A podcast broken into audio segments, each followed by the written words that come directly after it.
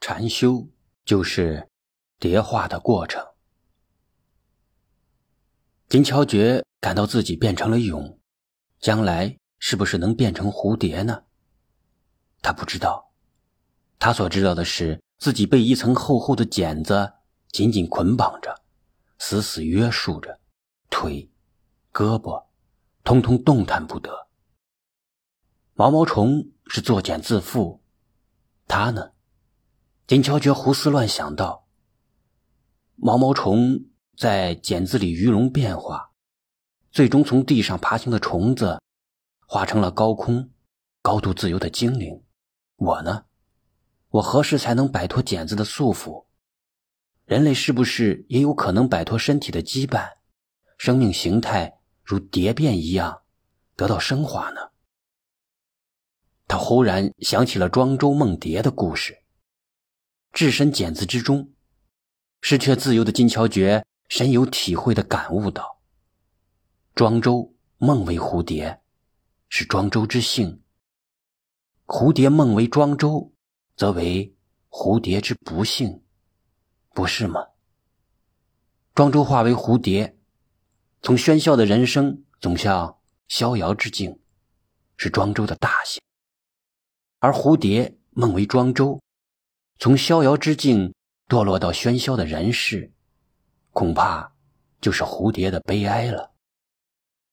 老子说过：“我有大患，为吾有身。”试想，人若是没有这个粗糙累赘，要穿衣吃饭，要舒服保健，要从生到死一直要个不停的身体，该是多么的自在！所以，当下的金乔觉很想摆脱身体的羁绊，成为高度自由的蝶。金乔觉曾经问过无相禅师，为什么他要放弃成为国仙而出家修禅？无相禅师回答说：“为了获得大逍遥、大自在、大自由。”金乔觉不解。可是我听说比丘戒律有两百五十条之多，比世界上的任何团体都要严格。你从花廊道投身佛门，岂不是作茧自缚？从逍遥之境步入了囚笼之中？无相禅师微微一笑，不答，反问道：“江河之水若没有两边的堤岸，结果会是如何？”当然会泛滥成灾。无相禅师说道：“千里江河，只有在堤岸的制约下，才能变海为利，奔腾到海。所以俗话说，没有规矩不成方圆。同样，佛教有戒定慧三学，戒能防止恶，不断的净化心灵。”提升道德水准，保持身心的健康。禅定能克服散乱与昏沉，从而达到精神的宁静与专一。慧能显发本性，断除烦恼，脱凡成圣。这三者是佛教实践的纲领，有戒生定，有定发慧，有慧。得解脱，因而佛教的清规戒律不但不是智苦，反而是得道成佛的保证。你刚才说作茧自缚，但正是有了那层茧子的保护，虫蛹才能在其中安全的进行蜕变，最终实现生命形态的飞跃，变成精灵一般的蝴蝶。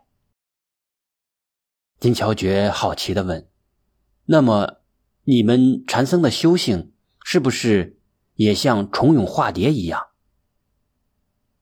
无相禅师想了想说：“只能说蝶化的过程近似于禅，因为禅的修行不追求形式上的蜕变，也不刻意追求神意灵通，而更注重心灵的飞跃。”心性的超越，禅的终极目标是使人突破精神上的桎梏，使人的心灵摆脱一切羁绊，达到永远自由、绝对灵明的状态。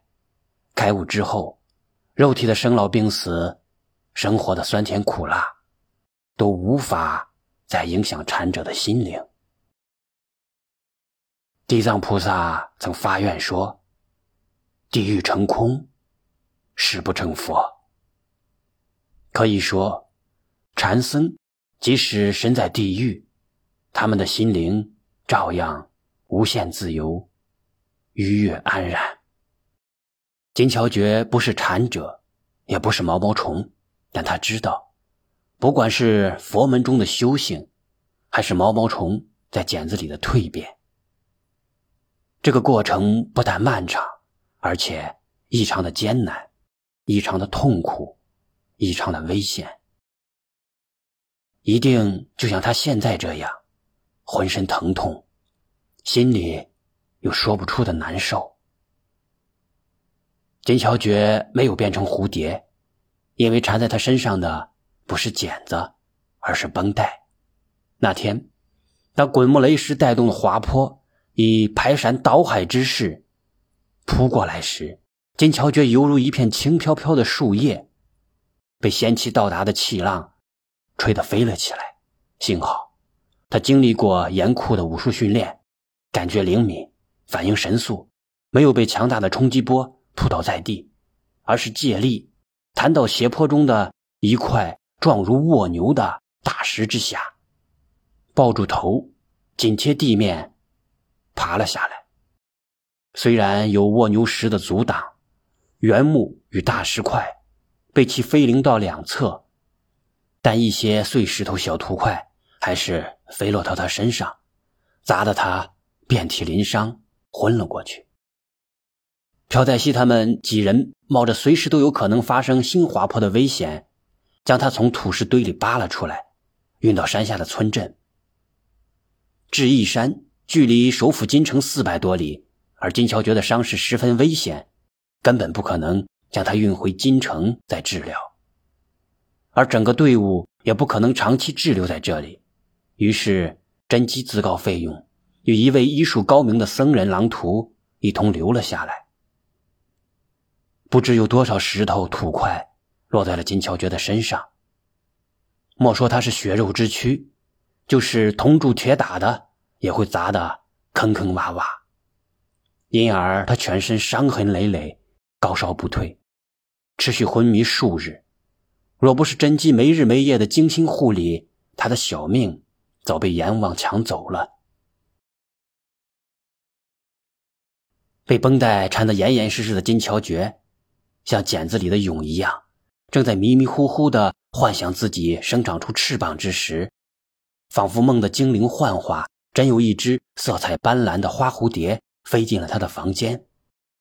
甄姬今天穿了一件薄如蝉翼的织锦外衣，走起来衣裙飘浮，犹如蝴蝶翩翩起舞一样。乔觉，开饭了。花蝴蝶落到床前。就还原成了美丽的少女，甄姬扶着她坐起来，开始用小勺喂她吃饭。甄姬心很细，每一勺饭都要先送到自己的嘴边感觉一下，只有温度正合适，才喂进他的口中。为了不让饭菜汤洒落，他坐的离他很近很近。十六岁的金乔觉一直生长在国学花廊道这种半封闭的环境里。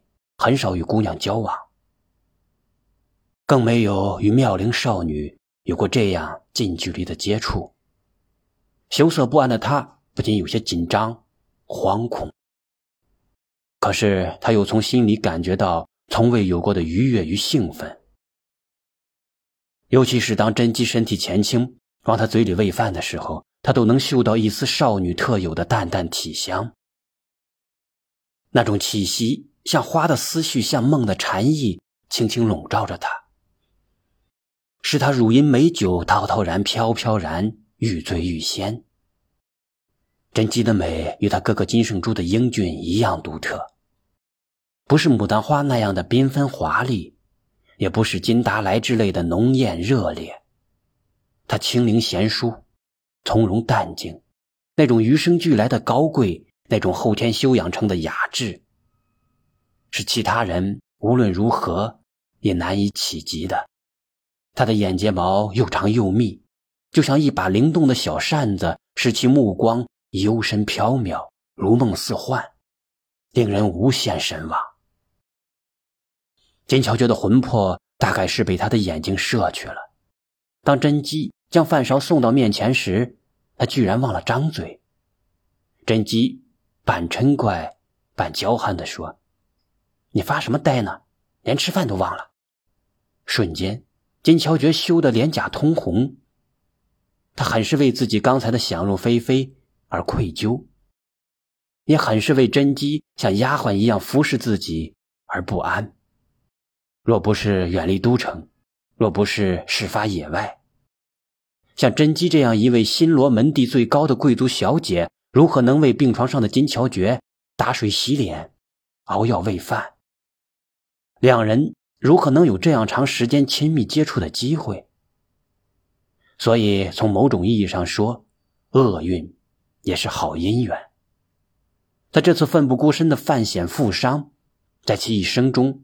具有重大的转折意义。金乔觉的身体素质极好，再加上有甄姬的细心照料，他的伤情恢复的很快，半月之后就能下床走动了。一个午后，甄姬将他搀扶起来，到房屋旁边的山坡上晒晒久违的太阳。金乔觉是大山里长大的孩子。与原野有一种心心相印的亲切感。连续在室内病榻上躺卧了十五六天，他更加分明的感觉到野外空气里的香甜。他半躺半坐在向阳的山坡上，轻轻闭上眼睛，用心感受着山河大地的气息。甄姬看到金乔觉闭上了眼睛，以为他睡着了，就走下山坡，越过小溪。来到鲜花盛开的河谷，他时而低头采花，时而在花丛中与蝴蝶相互追逐。香甜的暖风中飘荡着他的歌声。一束山花手中握，花间自有情意多。只愿花无语，衷肠难诉说。花开山间无人问，随风散香也寂寞。韶光容易老，花开花又落。何日但遇莲花人，伴君常开花一朵。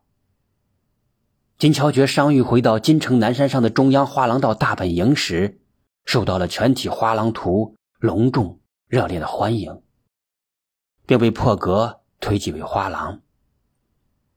本来朴在熙与西中鹤早已经名列花廊黄卷。